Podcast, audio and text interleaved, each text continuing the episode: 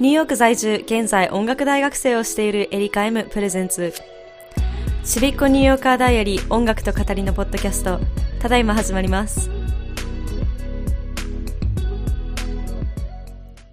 ちびっこニューヨーカーダイアリー音楽と語りのポッドキャストへようこそ。エリカエムと申します。今週もよろしくお願いします。あの、一つ謝らなくてはいけないことがありまして、先週の最後の時に、今週はあの、ポッドキャストでスペシャルインタビューを流すということがあったんですが、スペシャルなことがあったっていうふうな告知をしたと思うんですが、あの、ちょっと来週に回させていただきたいと思います。はい。あの、一応インタビューのアポイントメ、スケジュールと、あの、録音自体は取れたのですが、ちょっとあの、日本語訳にいろいろ訳す作業に、ちょっと思った以上に時間がかかってしまって、今週のニューヨークの午前11時、12時までには間に合わないなっていうことを、が判明したので、そのエピソードに関しては来週に回させていただきたいと思います。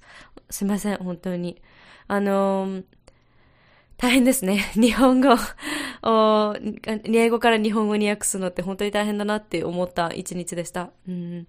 あの、会話的なインタビューではあったんですが、結構あの、深いトピックまでに入ったところもあったので、あの、そこをね、うまく英語から日本語に訳すときに、あの、間違った訳し方をしてないかとかっていろいろ考えると、ちょっとあの、あまりにも、あの、限られた時間だったので、限られた時間ではちょっと不可能な、あの、状況だったので、全部役所を得るのは。だったので、今回は、あの、見回すことになります。見回すとか、ちょっと来週にね、回すことになりました。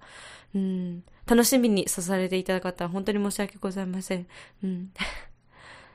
来週、ちゃんときちんと、あの、スペシャルなエピソードをご用意しますので、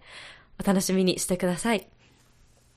はい。では、今週の一言に入りたいと思います。今週の一言は、まあ、インタビューのことについてちょっと触れようかなって思います。あの、まだ誰とは言わないというか、まだちょっと誰とは秘密にしたいかなって思うので言わないのですが、初めてこんなにフォーマルなインタビューをしたんですよね、私が。で、結構下調べもちゃんとじっくりして、で、他のインタビューの方のインタビュー聞いたりとかして、いろいろ準備してたんですけど、やっぱり緊張しました。すごくドキドキしました。うん、でもとってもね、優しい方でインタビューをされ、されて、今回ね、インタビューを、あの、した方がすごく優しく、気さくな方だったので、とっても、あの、良い気分でインタビューを受けられたなって思います。実際あの、彼、彼にもお褒めの言葉をいただいて、あの、詳しくは本当に来週待ってほしいっていう気持ちでいっぱいいっぱいなんですけど、でも、たくさんね、お褒めの言葉いただいたので、私自身とても嬉しかったです。何より、あの、彼自身が移民の子孫として、あの、芸能界で活躍されてる方なので、アメリカのエンターテインメント業界で活躍されてる方だったので、同じマイノリティとして、同じエンターテインメント業界に働く者と働きたい者、私なんですけど、この場合は。で、いろいろお話できるのはとっても良い経験だったなって思います。あの、響きましたね。もう本当に早く聞いてほしいです。ほん、もう本当に申し訳ない。あー、もう、もう、もう、やだやだって感じ。ああ、もうごめんなさいね。なん、なんか、日本語訳って本当に難しいんですよ。あの、しかも彼が言ったことを絶対間違っちゃいけないなって思いながら訳すのってとても結構ハードルが高いというか、やっぱり大変ですね。うん。でも来週のエピソード、本当に本当に楽しみにしててください。はい。ちなみに、あの、全編英語になります。一応あの、警告というか、中国というか、なんだ？一応のね、全編英語になることは前々からお伝えしたいと思います。あの、日本語訳はブログにリンクを貼るので、ブログのリンクを貼るので、日本語訳はそちらからチェックできると思います。あ、でも中にはブログからポッドキャスト聞かれてる方もいるので、まあ、その場合はスクロールしながら聞いていただけるといいのではないかなって思います。で、他の一言で言ったら、学校の課題と内容がハードになってきました。この前もプレゼンやったり、テスト受けたりでやったんですけど、なんか変なアクシデントが多かったんですよね。で、あともう時間がなかなかなくて、あの、思う存分に準備いかなかったりとかっていうのも多々あって、なんか、ああ大変だなって思いながら、結構バタバタした一週間だったと思います。うん。まあでもね、インタビューがうまくいったのは本当に救いだったので、それはとても嬉しかったですね。それでは、あの、本題に入っていきたいと思います。本日の本題なんですが、あの、私の将来の夢と、その将来の夢を叶う、あの、叶うためにやってることとか、そういうことについて話していきたいと思います。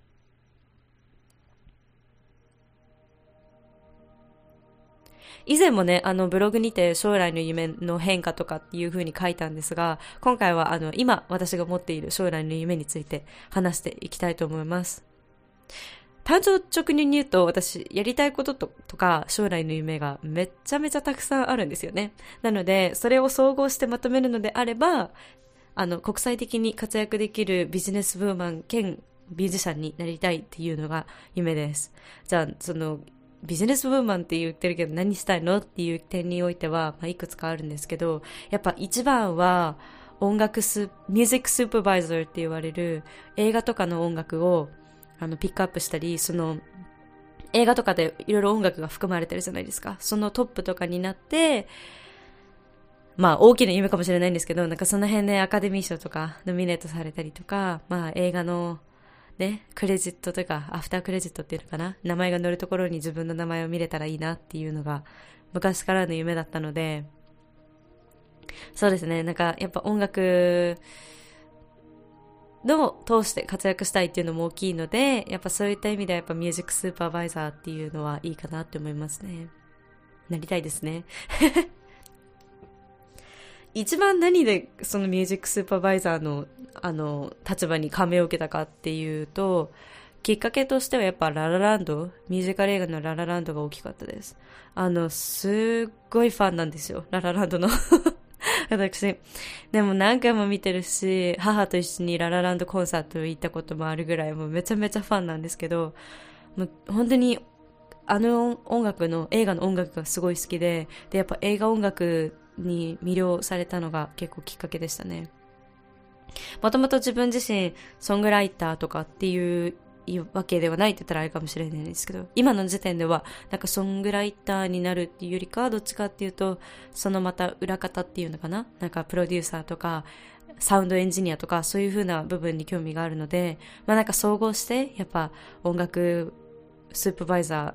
ーがいいかなって思います。実はね、あの、ポッドキャストをやり始めたきっかけもそのもう一つで、なんでかっていうと、あの、音楽スーパーバイザーのメインのお仕事って聞くところによると、その映画があって、その映画のシーンのこのシーンに合う音楽は何だろうとかっていう考える担当をされる方っていうふうなことを聞いたんですよ。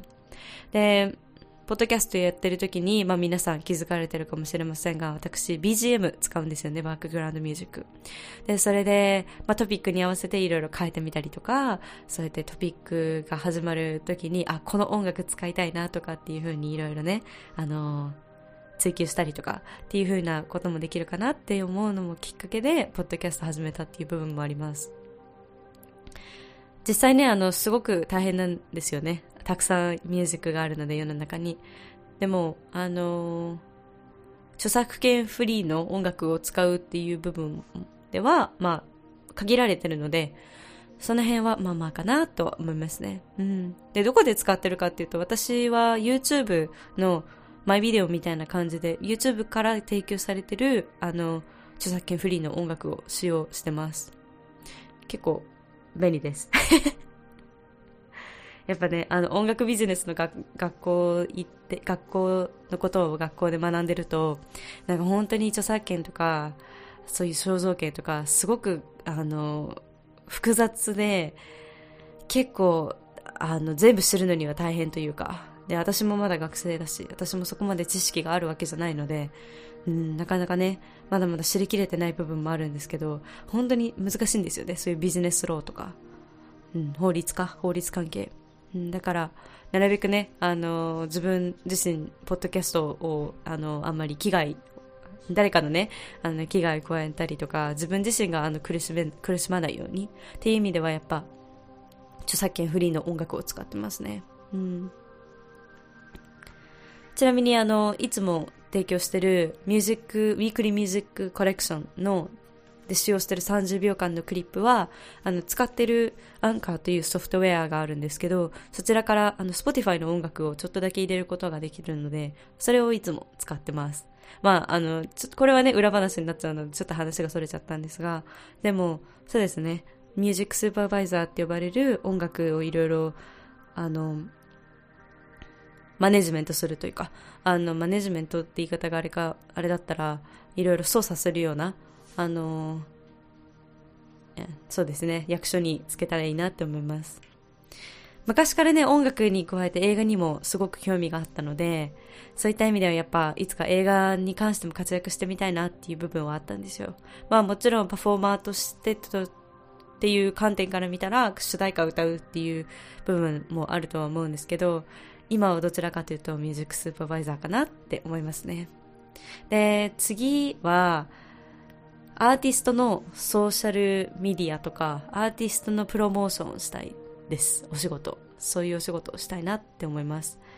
きっかけは、昔から私洋楽が好きだったんですよ。で、洋楽とか聞いてると、海外から日本にたくさんアーティストが来日される時に、インタビュアーとか、いろいろあるんですよね。で、そういうふうにアーティストプロモーションしたりとか、うん、実際アーティストにインタビューしたりとかっていうお仕事は昔から興味ありますね。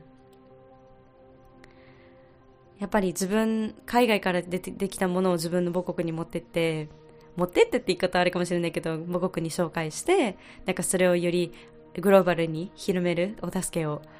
できたらなって思います。なんかすごく感銘を受けます、そういうお仕事は。うん。インタビュアーもね、結構、それこそね 今日実際インタビューしてみて思ったんですが、結構やっぱり大変なんですよね。英語とかでやってるとやっぱ発音良くしなきゃいけないし、であとはやっぱ、あの、筋の通筋の通ったというか文法が正しいことをなるべく言わなきゃいけないとか、まあいろいろあるので、インタビューも大変だなって思うんですけど、でも今日実際やってみた感覚としては、あの、こうやって、あの、一人のアーティストを取材できるのって楽しいなって思いますね。うん。なんかその人のことを知れてる感覚になるというか、実際私もとても、ね、今日インタビューさせていただいた俳優さんの方と話しててとても楽しかったですし、あの、そういう、その俳優さんのことを知るためにも、あの、いろいろ調べて、で、質問を考えるっていうプロセスも楽しかったので、そうですね、そういった意味では、あインタビュアーのお仕事もいいなぁなんて思った、こんな感この今日このこの頃なんですけど、まあ、でも、二つ目のお仕事というか、二つ目の将来の夢、兼やりたいお仕事としては、海外のアーティストを日本に持ってくるっていうお仕事をしたいなって思います。三つ目は、サウンドエンジニアです。って言ってもなんだそれってなるかもしれないんですけどサウンドエンジニアは、まあ、録音とかレコーディングの時に携わる、あの、裏方の人ですね。うん。実際私もいざポッドキャストを自分でレコーディングしたりとか、あと学校のクラブで、あの、リサイタルって呼ばれる、あの、パフォーマンスをする時があるんですけど、それの録音したりとか、あと他のね、演奏関係のクラス録音したりとかっていう風な機会を前学期いただくことができて、今学期もね、ちょくちょくあるんですけど、それした時すっごく楽しかったんですよ。あの、同じサウンドエンジニアで、あの、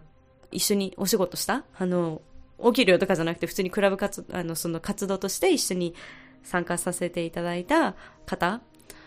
の話とか聞くとすごくもうあの感銘を受けるもので私が知らない世界だったんですよね。例えばマイクロフォンがどうのこうのとか、あの、こうやってレコーディングするときこうした方がいいよとかっていうふうにいろいろアドバイスを受けると同時に、まあ私もアシスタントとして行ったので、なんか、あ、これとこれやってくれるみたいな感じでいろいろね、あの、雑用係みたいな感じだったんですけど、でも録音してる姿とか隣で見てて、あ私もこんな風になりたいなって思ったのがきっかけです。まだね何もわかんないんですけど。それこそレコーディングとかで本場で仕事のプロフェッショナルの場で働くのはまだまだ知識が足りないというかまだまだまだまだきゃいけないこともたくさんあるんですがうんとっても感銘を受けます、いつも。なんかありがたいですね。こうやっていろいろ機会をいただけると、本当に。なんか自分自身も学ぼうって思うし、実際そういうふうに興味があったり、実際もうそういうことをね、個人的にやられてる方とかの話聞くと、なんかすごく嬉しいし、自分もためになる話聞けるし、みたいな感じなので、すごく、なんか仲間ができたじゃないけど、そんな感じもあるので、いいなって思います。今、三つ目か。四つ目は、世界中を旅したいですね。うん。世界中に行きたいです。なので、インターナショナル的に働ける、国際的に働けるビジネスウーマンっていう風に自分では言ってるんですけど、世界どこ行っても通用できるような、あのー、一人の人間、エリカとして海外でお仕事できたらいいなって思います。正直ね、アメリカに永住するかとか、どの国に永住したいとか、まだわかんないんですけど、その、これから先、もっと年を取った時に、あ、この国に永住したいなって思えるような国を探すっていう部分もあるんですけど、まあでも、そうですね。なんか、自分が本当に合ってるな、この国って思うような国を探したいというか、そういう意味でも世界を旅しながら働けるのいいなって思います。でも何があるんだろうって考えた時に思ったのがクルーズシップのシンガー。なんだっけ？旅客船か？な？あの、クルーズシップって言って伝わるかわかんないんですけど、船に乗って世界中回る船に乗ってその場でお仕事するのが一つの目標です。うんまあ、お話をね、以前、アメリカで活躍されてる、エンターテインメントの業界で活躍されてる日本人の方とちょっとお話しする機会があったんですが、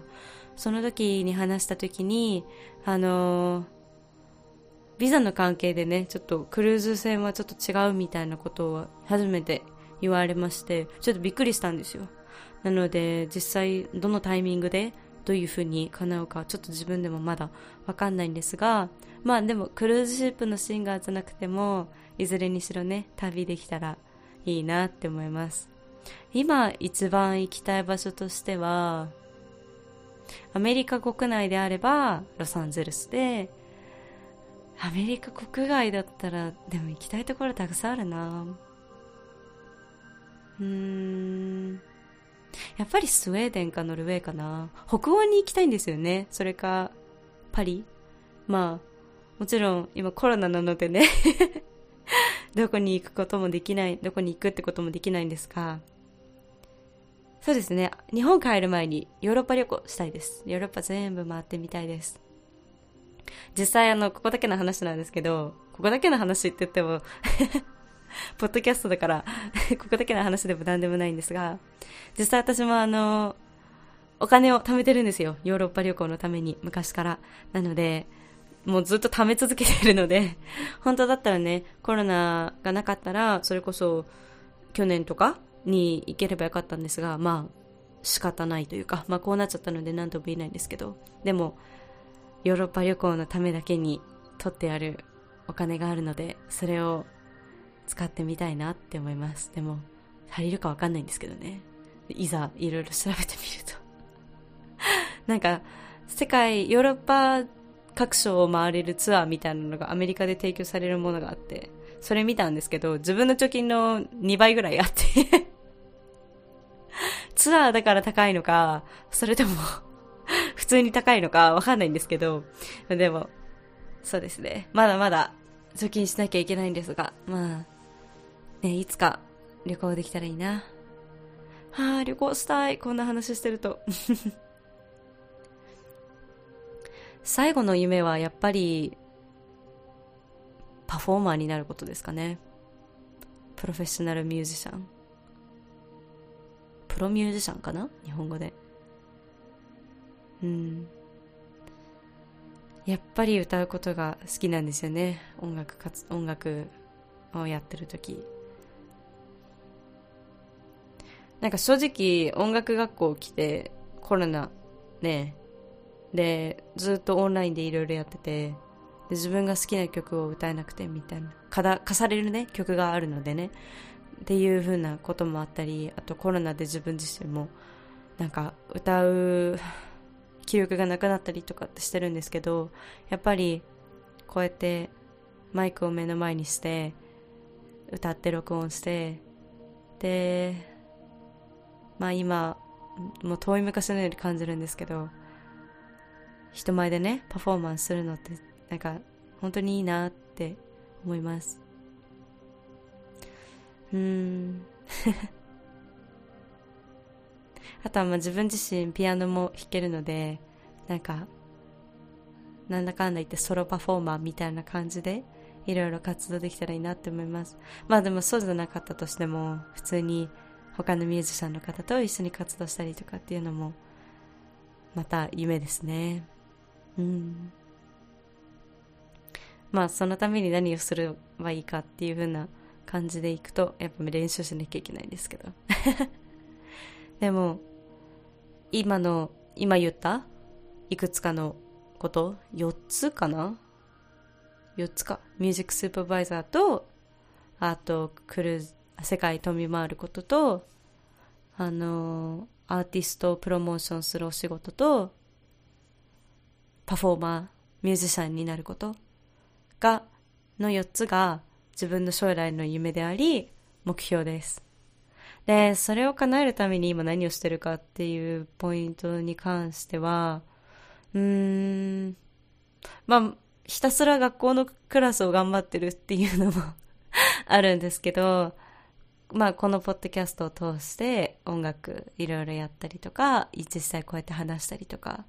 で編集してるねソフトウェアも音楽関係のやつなんですけどそれになれるようになんか、うん、なれるようにいろいろやったりとかっていうのも一つですし、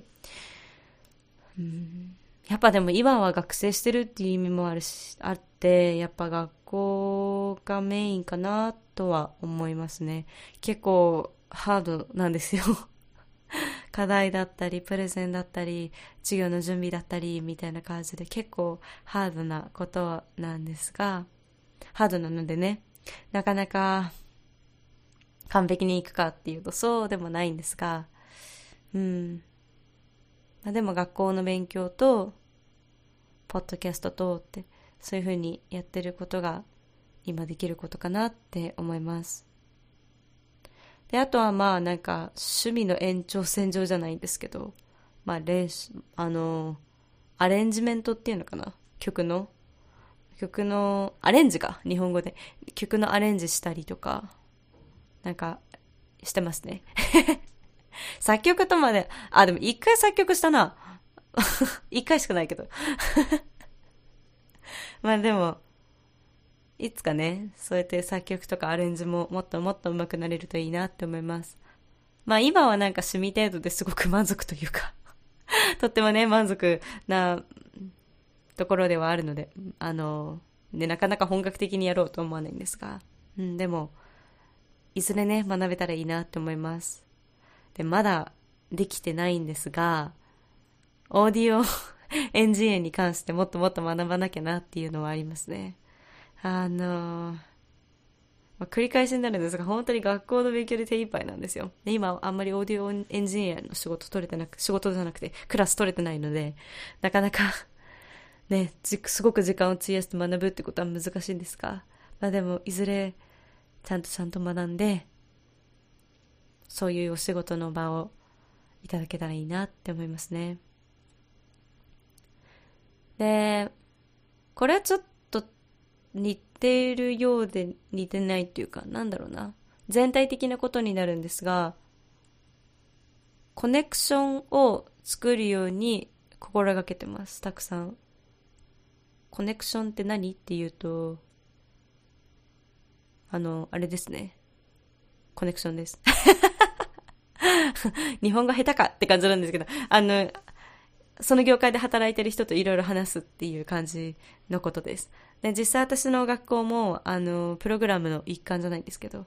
ゲストスピーカーと呼ばれる、あの、ゲストを、ま、あの、ゲストの方を招いて、みんなでズームミーティングするみたいなことがあるんですけど、そこでね、たくさん質問したりとか、あの、イベント終わった後にフォローアップみたいな感じでメッセージを送ったりとかしてます。で、別に何があるってわけでもないんですけど、なんか、楽しいんですよね、そうやって人の話を聞くというか、なんかその、自分が憧れてるフィールドで働いてる方の話を聞くのがすごく好きだし、個人的にすごく感銘を受けるんですよ。で、その感銘を受けたことを伝えたいというか、まあ自己満なんですけど、でも、やっぱりその時間割いてくれたから、割いてく、ださって、わざわざこ私のね、学校のプログラムとその、あの、